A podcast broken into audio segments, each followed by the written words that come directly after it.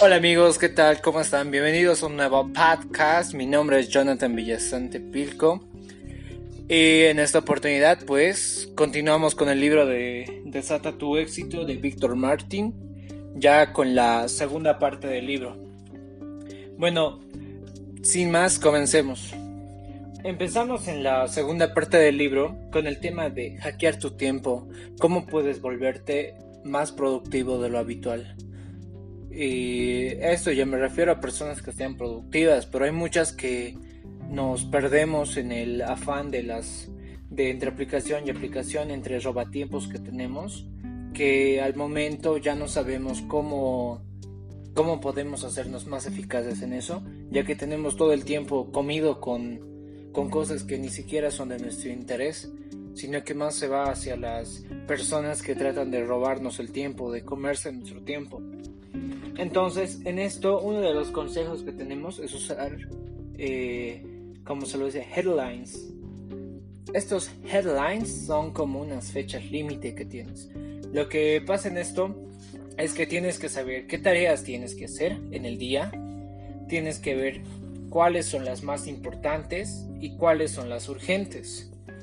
Eh, esto también a través del diagrama de Eisenhower podríamos ver la forma de, delegar, de ocuparnos de ello, de planificarlo o simplemente de echarlo. Y en este punto pues, podríamos usar la ley de Parkinson. Esta ley de Parkinson no es tan conocida, pero es una de las más interesantes, ya que nos habla de que para cada tarea que tenemos le asignamos cierto tiempo si tú tienes el trabajo de, eh, no sé, lavar tu auto, pues tú eh, le has asignado una hora y por esta ley de Parkinson, todo el tiempo que te vas a tardar en el auto va a ser automáticamente una hora. Pero si tú te pusieras que no, tengo que lavar este auto en media hora, pues la misma ley de Parkinson te ayudaría a eso y hacerlo, ver la manera de hacerlo en media hora. Y más aún si lo tienes que hacer rápido en 15 minutos, eh, pues esta ley de Parkinson te ayuda así, viendo qué tareas tienes y viendo qué tiempo le asignas, porque en ese tiempo que le asignas le pones media, una hora, dos horas, tres horas, cinco horas, según la ley, el tiempo que usas ahí se expande y esa tarea se expande en todo ese tiempo que lo has puesto, que has invertido, que has dicho que ibas a usar en ese trabajo.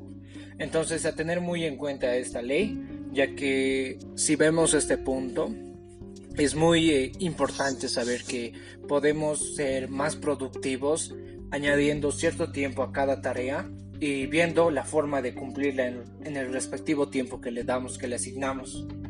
Otra, eh, otra ley sería el principio de Pareto. Muchos ya deben saber de esta ley del principio de Pareto.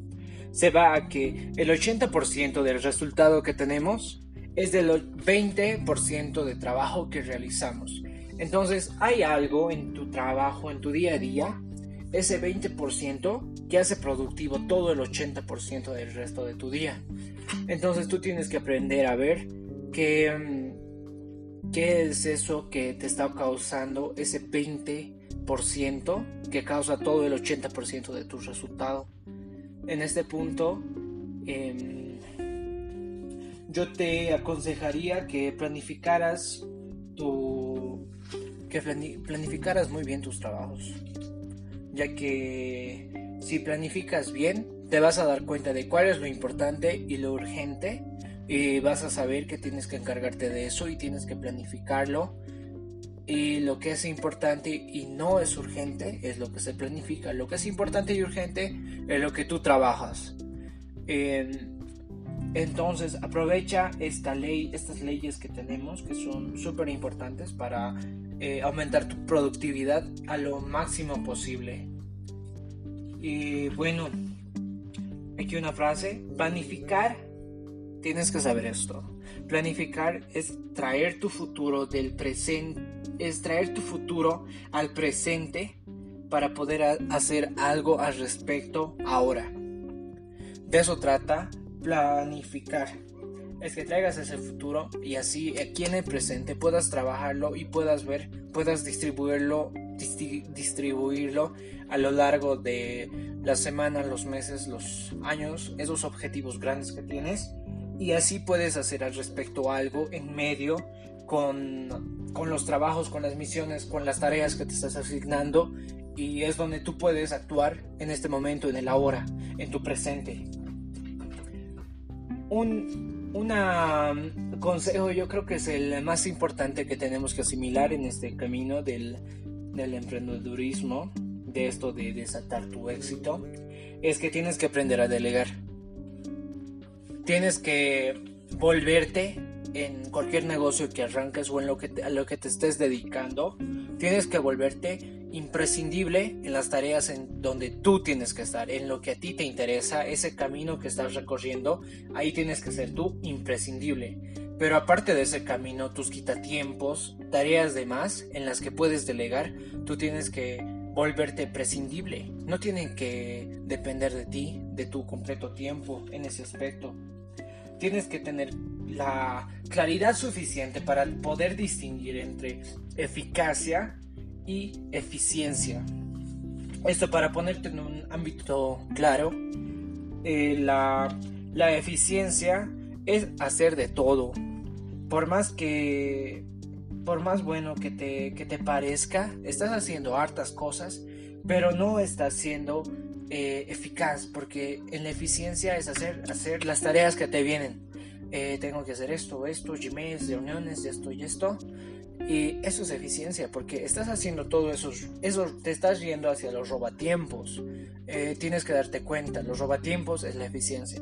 Ahora, la eficacia, lo que es eficaz es hacer lo que te acerca a tus objetivos que tienes. En este punto,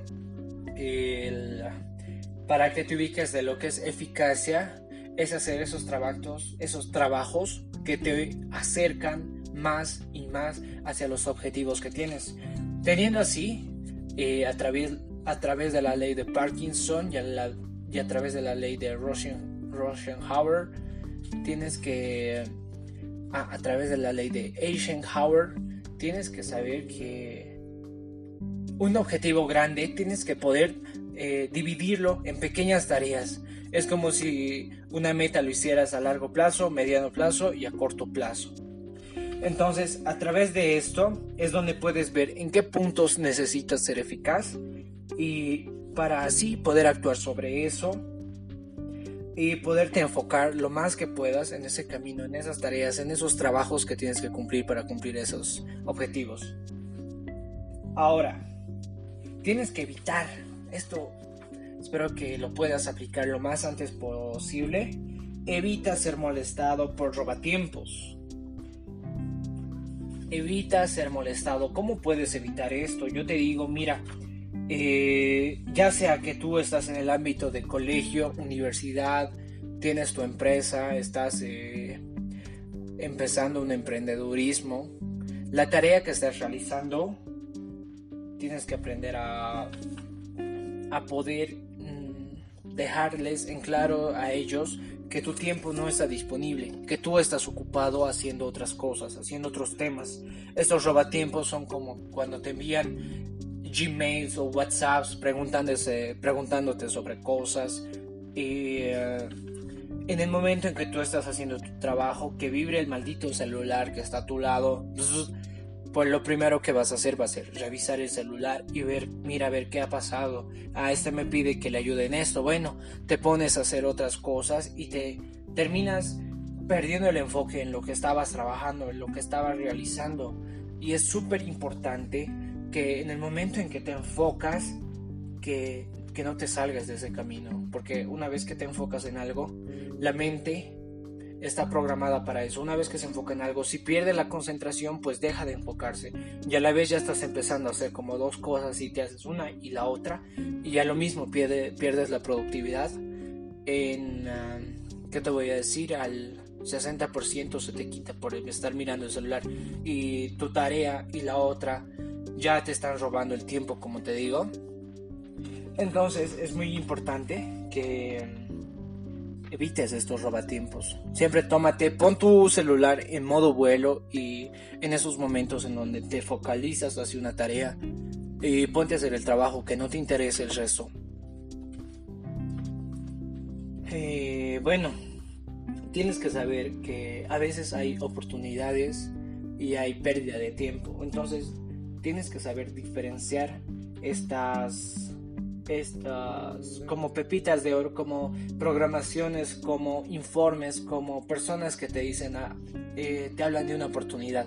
Tienes que saber diferenciarlas de en lo que tú te vas a enfocar. Tienes que depender de dos cosas en eso. Al momento de ver alguna tarea que se te presente como una oportunidad, tienes que ver cuál es la aportación y cuál es el retorno a esa aportación.